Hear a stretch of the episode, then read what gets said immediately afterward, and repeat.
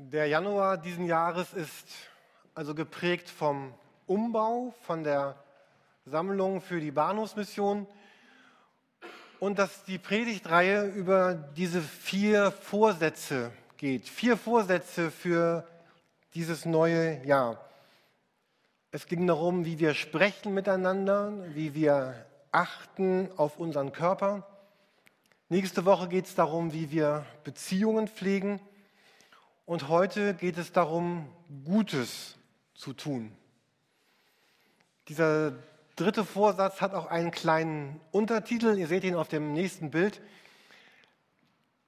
Oder auch nicht, wenn ihr es lesen könnt. Ähm, mehr Gutes tun, wie ich dieser Welt wirklich helfen kann.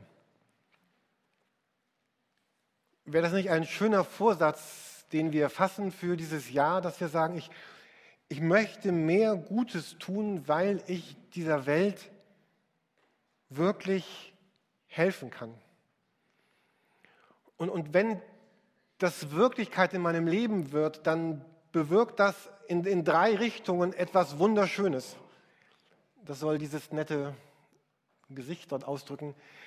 Zum einen ist, Gott zutiefst glücklich, wenn Leute sagen, ja, wenn Christen anfangen zu sagen, ich will Gutes tun, weil du Gott der bist, der, der Gutes tut, dann ist das natürlich gut für die anderen, weil die durch dich ganz viel Gutes erfahren und bekommen und erleben. Und es ist gut für dich selber, weil du dann ganz dicht in, mit deinem Leben an dem lebst, was, was Gott sich gedacht hat. Es gibt so eine Geschichte im Neuen Testament in der Bibel, da erzählt Jesus von einem Vater, der zwei Söhne hat. Und dann hat er für beide Söhne so eine Bestimmung. Und er sagt, ja, Sohn, könntest du bitte das und das tun? Und der Sohn sagt, nee, ach, weißt du, Vater, keine Lust, ich mach das nicht und, äh, und geht. Aber am Ende denkt er, ach nein, komm, ich, ich bin der Sohn meines Vaters, ich, ich tue das jetzt, was Papa mir gesagt hat. Und dann gibt es einen anderen Sohn, der zweite Sohn, der sagt der Vater auch, Sohn, geh mal in mein Weinberg und arbeite da. Und der Sohn sagt, klar, Papa, kein Problem, ich bin dein Sohn, natürlich mache ich das. Er geht los und macht irgendwas. Ich, ich mag diese Geschichte, äh, weil ich mich auch oft so empfinde wie dieser erste Sohn. So, ich finde, dass Gott sagt mir irgendwas und ich denke, oh nee, nein, möchte ich nicht, will ich nicht. Und, und dann gehe ich weg und denke, na, ach komm, doch, mach das doch. Also, mach das, tu das, weil wenn Gott das sagt und wenn es gut ist für anderen, ja, ich tue das und ich will das tun. Und dann sagt Jesus später in dieser Geschichte diesen Leuten, die ihm zuhören, nun sagt mal, wer von den beiden hat denn jetzt Gottes Willen getan?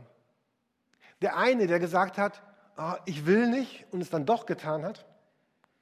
Oder der andere, der gesagt hat, auf jeden Fall, Vater, tue ich, was du willst und dann weggeht und, und irgendwas macht. Und die Frage ist ja schon rhetorisch, denn es ist ja klar, dass es der Erste ist. Und ich mag dieses, diese Begebenheit auch deswegen so gerne, weil sie irgendwie deutlich macht, das kann wirklich schwer fallen für uns, wenn wir das tun wollen, was Gott sagt. Das ist nicht immer nur so wie, ähm, es gibt Unterschiede, ob ich meine Kinder einlade, weil wir jetzt zu McDonald's essen gehen wollen oder weil ich sie einlade, wollen wir gemeinsam unser Haus putzen das löst natürlich unterschiedliche Reaktionen aus.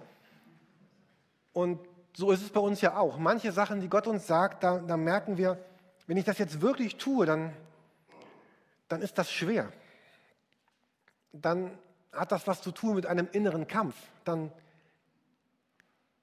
dann merke ich, Gott, Gott fordert ein, ein Opfer von mir, etwas, was auch weh tut.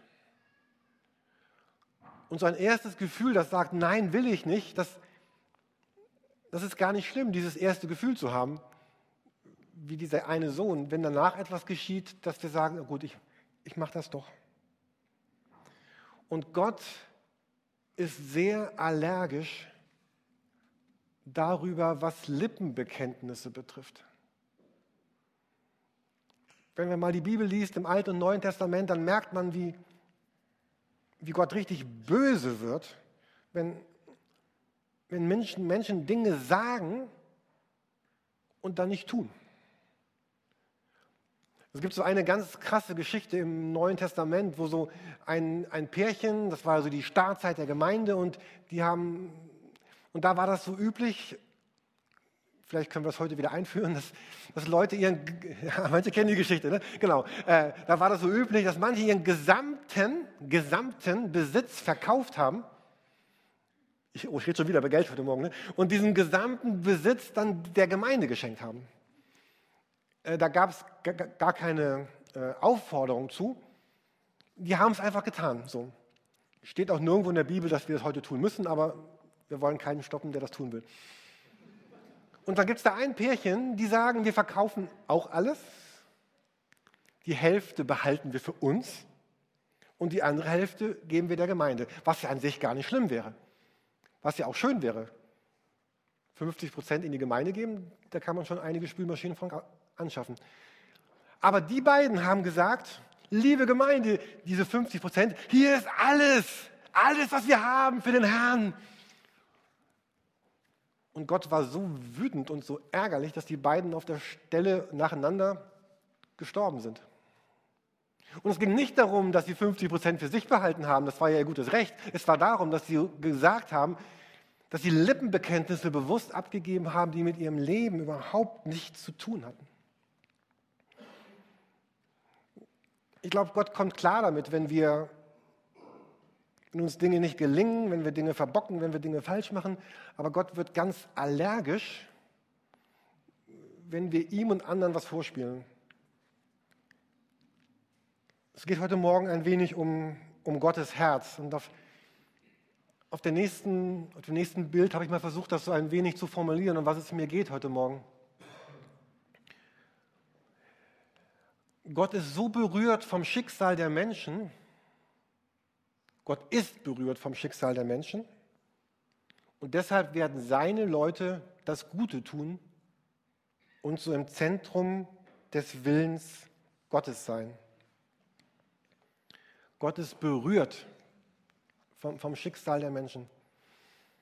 Mir fielen, mir kamen so zwei Bibeltexte in den, in den Sinn an dieser Stelle, die ich euch gerne vorlesen möchte. Einen aus dem Alten und einen aus dem Neuen Testament. Den ersten finden wir in einem Propheten, der heißt Jesaja. Und da ist es überschrieben hier in meiner Bibel mit der vernünftige Gottesdienst. Ähm, und hier spricht Gott zu, zu seinen Leuten. Ist ein bisschen länger und ein bisschen härter, aber ich traue euch das mal zu heute Morgen. Jesaja 58 ab Vers 2. Und da sagt er nach der Bruns-Übersetzung, liest sich das so. Zwar suchen sie mich Tag für Tag und möchten gern meine Wege kennenlernen. Sie gleichen einem Volk, das Gerechtigkeit getan hat und das Recht seines Gottes nicht verließ. Sie fragen mich nach Rechten der Gerechtigkeit und möchten gern mein Erscheinen erleben. Sie sagen, warum fasten wir? Gott, siehst du es nicht? Warum kasteien wir uns? Beachtest du es nicht? Aber seht, an dem Tag, wo ihr fastet, geht ihr auch euren Geschäften nach und treibt alle eure Arbeiter zur Arbeit an. Seht, ihr fastet zum Streiten und Zanken, um mit roher Faust reinzuschlagen. Ihr fastet nicht so, dass ihr eure Stimme in den Höhen des Himmels Erhö Erhörung verschaffen. Sollte das ein Fasten sein, wie ich es liebe, ist das ein Fastentag, wo der Mensch sich selbst kasteit? Man lässt den Kopf hängen wie ein Schilfrohr. Man legt sich ein Bußkleid an und bettet sich in Asche. Darfst du das ein Fasten nennen und einen Tag, an dem der Herr seine Freude hat? Und jetzt kommen wir zu diesem das Gute tun. Ist nicht das ein Fasten, wie ich es liebe? Fesseln des Unrechts auflösen Bande der Knechtschaft zu lockern und Vergewaltigte in Freiheit zu setzen und jedes Joch zu zerbrechen. Ist das nicht ein rechtes Fasten, wenn man dem Hungrigen Brot bricht und arme Heimatlose ins Haus nimmt? Wenn man einen Nackten kleidet und sich auch dem eigenen Volksgenossen nicht entzieht? Dann bricht dein Licht hervor wie Morgenrot. Und dann wird deine Genesung schnell vorangehen. Dann wird dein Heil vor dir herziehen und die Herrlichkeit des Herrn wird deinen Zug beschließen. Wenn du dann rufst, wird der Herr antworten. Wenn du um Hilfe schreist, wird er sagen, hier bin ich. Wenn du die Knechtschaft in deiner Mitte beendest, wenn das aufhört, mit Fingern aufeinander zu zeigen und einander zu betrügen, wenn du dem Hungrigen gibst, wonach du selbst Verlangen hast und auch unterdrückte Leute sättigst, dann wird dein Licht in der Dunkelheit aufstrahlen und dein Dunkel wie der helle Mittag sein. Dann wird der Herr dich alle Zeit leiten und deine Seele auch im dürren Land sättigen und deine Gebeine stark machen. Du wirst sein wie ein frischer Garten und wie ein Wasserquell, der nie versiegt. In diesem Text geht es wieder darum, dass, dass Gott sagt, ach Leute, hört doch auf mit diesen Äußerlichkeiten. In einem anderen Propheten heißt es, hört auf mit dem Geplär eurer Lieder. Ich mag eure Lieder nicht mehr hören, sagt Gott. So, hier geht es darum, dieses äußerliche Fasten, wo jeder sieht, oh, da fastet jemand in Sack und Asche und er bestreut sich und er, oh, ich faste heute für den Herrn und ich knie nieder und was. Und Gott sagt, das, ach, lass das doch einfach sein, dieses, dieses fromme Getue, dieses fromme Gerede, wenn du doch weiter deinen Geschäften nachgehst, wenn du doch weiter deine Arbeiter bedrängst und bedrückst und wenn du doch weiter schlecht über andere redest und dich erhebst und stolz bist und unwahr bist und betrügst, dann ach, hör auf, ich, ich will das nicht.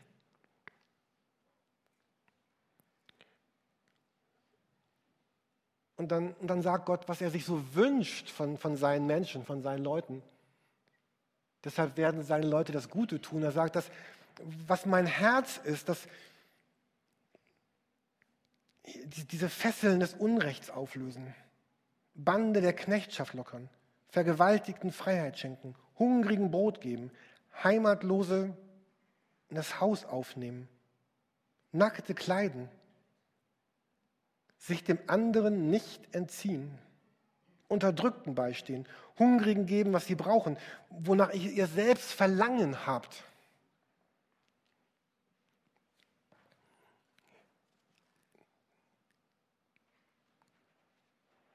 Habt ihr das schon mal gemacht, anderen das zu geben, wonach ihr selbst Verlangen habt? Ich hatte letzten Samstag, war ja Bausamstag, so eine Situation. Ich, äh, einige waren ja auch beim Bautag dabei und ähm, wir hatten ja so alles vorbereitet. Morgen kam, morgens kam noch Marc vorbei und der war den Tag nicht dabei und der hat, es gibt so ganz leckere Würstchen bei, äh, bei, bei Rewe. Diese, ne, die heißen diese Brandenburger oder es gibt so eine ganz leckere Würstchen, oh, ich liebe die. Und Marc kam morgens dabei und meinte, Jürgen, hier, eine Packung von den Würstchen. Oh, ich dachte, toll, Marc, vielen Dank. Oh, das, ich liebe diese Würstchen. Und, ähm, und, gleichzeitig äh, war den Morgen, manchmal übernachtet ja ein Obdachloser hier unten. Und dann, ich hatte ihn, er war morgens auch bei uns drin und hatte seinen Kaffee bekommen und seinen Kakao. Oh, und ich hatte diese Würstchen in der Hand, meine Lieblingswürstchen. Und, ähm, na, fast meine Lieblingswürstchen. Es gibt noch bessere aus, aus Hessen. Und, und ich hatte einen wirklichen Kampf, gebe ich ihm jetzt diese Würstchen? Und dann dachte ich, Jürgen, was bist du eigentlich für ein Idiot? Heute Morgen hat Marc dir diese Würstchen geschenkt. Du hast da nichts für getan. Die sind dir zugefallen, in Klammern, wie auch alles andere uns zugefallen ist, was wir haben. Alles, was du besitzt und hast, ist dir zugefallen, weil Gott es dir geschenkt hat. Und ich habe einen inneren Kampf, diese Würstchen abzugeben, die ich vor einer halben Stunde geschenkt bekommen habe. Ich also frage ihn, möchtest du meine Würstchen? Er sagt, nee. Das war, das, das war toll. Aber äh, die beim Bau dabei waren, können das bezeugen. Ich habe sie dann aber euch gegeben. Ne? Die beim, aber ich habe geguckt, dass ich die Hälfte selber gegessen habe und die andere Hälfte dann euch gegeben habe, die ihr beim Bau wart. Und ich dachte, was bin ich doch für ein Idiot. Ähm, Sind wir nicht so? Und man kann sich eigentlich, ich weiß nicht, ob man heulen oder lachen soll. Äh, und dann sagt Gott, aber, aber wenn du anfängst, das abzugeben, äh, ich glaube, Luther übersetzt es, dass das Herz dazu reichen. Das ist noch ein bisschen mehr als so ein, okay, das Herz dazu reichen. Ähm, und dann gibt Gott eine Zusage.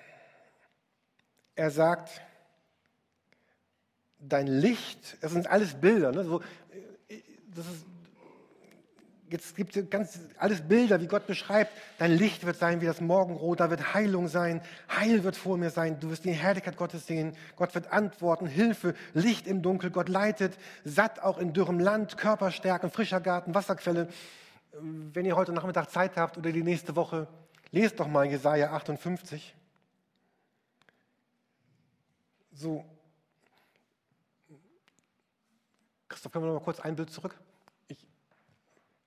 Merkt ihr, in dem Augenblick passiert genau das. Ähm, hier geschieht das, was Gott will, Gottes Wesen. Den anderen wird geholfen. Wie toll muss das sein für diesen Vergewaltigten, wenn die freigesetzt werden, für diese Hungrigen, die Brot bekommen. Und er sagt, du, äh, du bekommst auch alles. Nämlich ein Gott, der, der mit dir unterwegs ist und nicht als ein, es ist nicht so der Gedanke der Belohnung, es ist mehr der Gedanke, dass Gott sagt, wenn da Menschen in, in, meinem Sinn, in meinem Wesen, in meinem Geist unterwegs sind, ich, ich kann doch gar nicht anders, um mit denen auch unterwegs zu sein. Ich kann doch gar nicht anders, als, als denen zu geben und zu schenken, was sie, was sie brauchen für ihr Leben.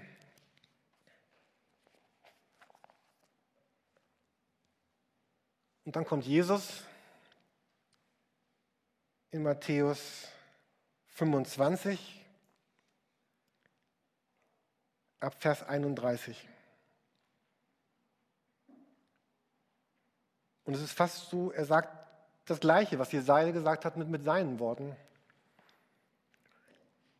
Er sagt, also wenn ich wiederkomme mit meiner Herrlichkeit und alle Engel auf dem Thron und alle Heiden werden von mir versammelt sein, dann wird er sie scheiden voneinander, die, die, wie ein Hirte die Schafe von den Böcken scheidet. Er wird die Schafe zu seiner Rechten und die Böcke zur Linken stellen. Da wird der König zu denen zu seiner Rechten sagen, kommt her, ihr Gesegneten meines Vaters, erbt das Königreich, das euch seit Grundlegung der Welt bereitet ist. Das ist wieder dieser untere Smiley. Gott, Gott gibt, Gott. Und er sagt, denn ich, sagt Jesus, ich bin hungrig gewesen und ihr habt mir zu essen ge gebracht. Ich bin durstig gewesen ihr habt mir zu trinken gegeben. Ich bin ein Fremdling gewesen, ihr habt mich beherbergt. Ich bin nackt gewesen, ihr habt mich bekleidet. Ich bin krank gewesen, ihr habt mich besucht. Ich bin gefangen gewesen, ihr seid zu mir gekommen. Und dann werden ihn die Gerechten fragen, Herr, wann, wann? Wann haben wir dich hungrig gesehen und wann haben wir dich genährt oder durstig? Wann haben wir dich getränkt und wann haben wir dich als einen Fremdling gesehen und beherbergt oder nackt und haben dich bekleidet? Wann haben wir dich krank oder gefangen gesehen und sind zu dir gekommen?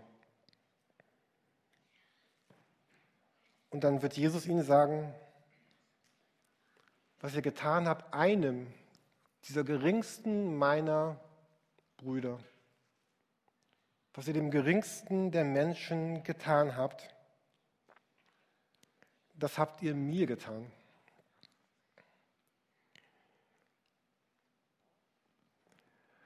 Wenn wir über unseren Glauben nachdenken, dann hat der Glaube immer, immer zwei Seiten oder zwei Bestandteile. Da ist zum einen die, dieser innere Bestandteil des Glaubens. Und wenn ihr zu dieser, diesen Gottesdiensten öfter kommt, dann habt ihr vor kurzem unsere Serie über Luther mitbekommen. Da ging es ganz stark auch um diese, um diese, was der innere Glaube ist und dass der unbedingt das Zentrum unseres Glaubens ausmacht, aber gleichzeitig macht das Zentrum des Glaubens auch eine äußere Seite aus. Und hier geht es um diese äußere Seite, dass der Glaube konkret werden soll.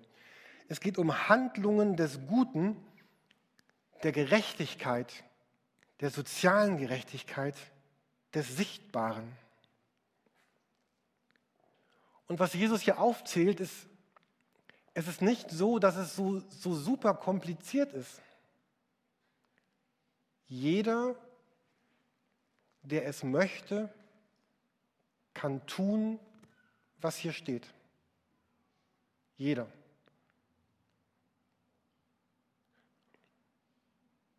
Vielleicht sagst du, oh, ich, ich traue mich nicht in Gefängnisse und möchte da Menschen besuchen. Das habe ich auch noch nie gemacht. Aber jeder kann irgendwem, der Durst hat, Wasser geben. Jeder von uns kann einen kranken Menschen besuchen. Jeder kann einen Kranken im Gemeindehaus, äh, im, Gemeinde, ja, auch, in, im Krankenhaus besuchen. Jeder kann einen Kranken anrufen. Jeder kann seinen kranken Nachbarn aufsuchen, entweder den, der neben ihm wohnt, oder einen Kranken aus der Gemeinde besuchen, wo er weiß, der, der gehört auch zur Gemeinde, der ist da oder gehört auch nicht zur Gemeinde. Hier ist nicht die Rede von Pastoren, Ältesten oder Diakonen. Mir geht es darum, was, dass, dass da Dinge sind, die wir einfach tun können. Und das sind so ganz schlichte Dinge. Es geht um Hunger, es geht um Fremde. Fremde, Flüchtlinge, Asylanten, Zugezogene.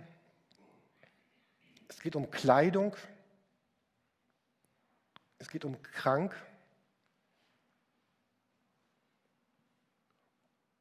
Und auch das, was wir gerade tun mit diesen Sammlungen für die Bahnhofsmission, ist, ist etwas davon. Ein bisschen.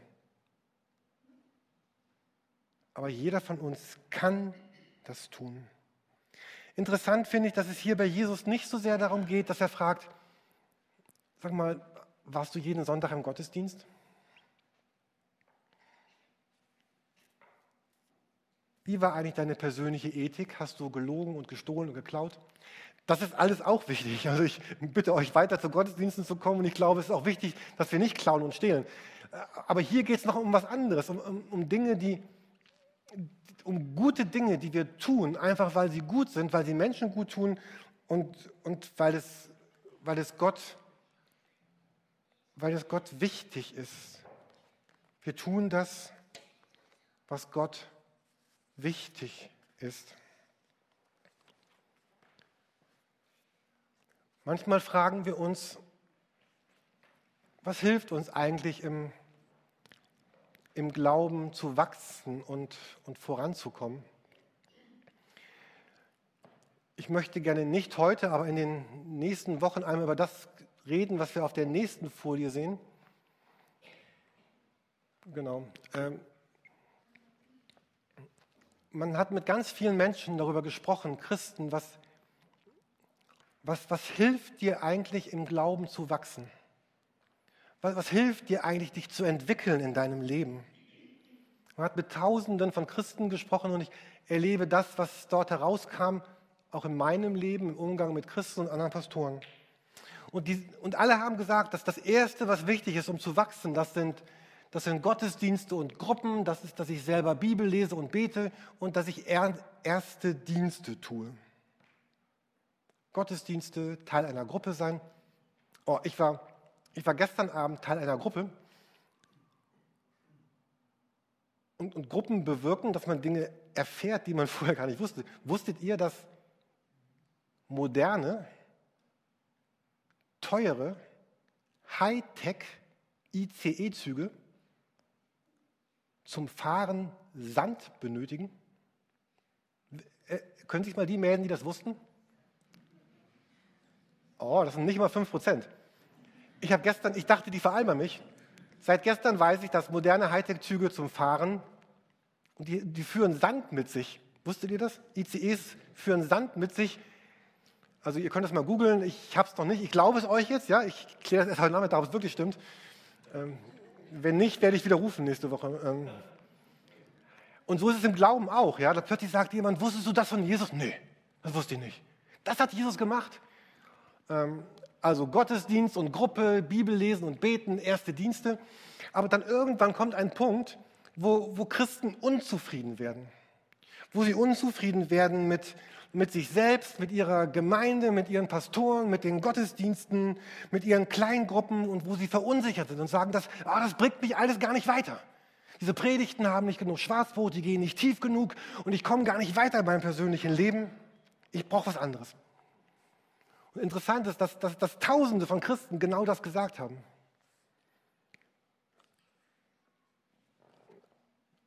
Und dass die Christen auch gesagt haben, um dann weitere Schritte mit Jesus zu gehen, sind vier Dinge ganz, ganz wichtig. Das erste, die persönlichen Zeiten mit Jesus zu vertiefen, selber tiefer zu studieren, also mit Kommentaren und Internet und, und, und, und Büchern und Seminaren, was auch immer, sich selber weiterzubilden, bewusst ein geistlicher Mentor zu werden für andere, also andere zu betreuen. Wir reden darüber später mal ausführlicher. Aber viertens sagen diese, das, was mir geholfen hat, dann mich weiterzuentwickeln, ist mich, mich noch viel stärker zu investieren in Aufgaben für Menschen, die Hilfe benötigen. Menschen sagen, Christus ist dadurch danach Mittelpunkt meines Lebens geworden, dass ich mich persönlich und intensiv und mit Kosten investiert habe in andere. Zu werden wie Jesus. Im Neuen Testament heißt es an einigen Stellen, dass es Jesus jammerte. Zum Beispiel Matthäus 9, 36. Als er das Volk sah, jammerte es ihn, denn sie waren verschmachtet und zerstreut wie Schafe, die keinen Hirten haben.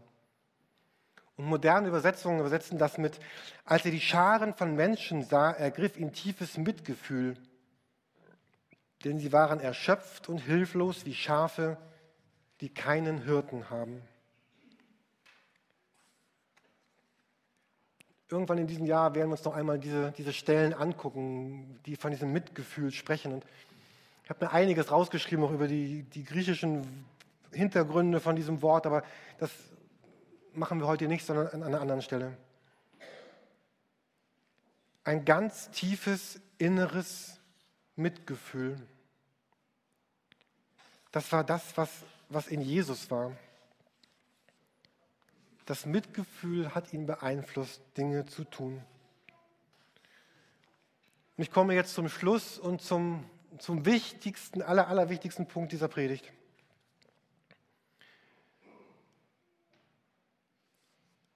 Also wenn wir gesehen haben, dass Gott will, dass wir das Gute tun, und wir haben eben diese Texte gelesen, die von Gottes Willen sprechen, und wenn wir einen Gott sehen, der voller Liebe und Mitgefühl ist, dann ist das Wichtigste, was jetzt passieren kann, dass wir uns fragen, wie findet das seinen Platz in meinem Leben? Und diese Frage muss leider oder zum Glück jeder von euch selbst beantworten. Wie wird dieses Gutes tun meine nächste Woche prägen? Wo ist dieser Nachbar, dem ich Gutes tun kann? Wo ist dieses Kind, der Fremdling, der Nackte, der ohne Kleidung, der Durstige? Wo ist die Aufgabe in der Gemeinde? Wo ist der Pinsel, der geschwungen werden möchte, keine Ahnung. Also wo ist das, wo ist das Gute, das, das von mir ausgehen soll in diese Welt? Wie darf das meine nächste Woche prägen?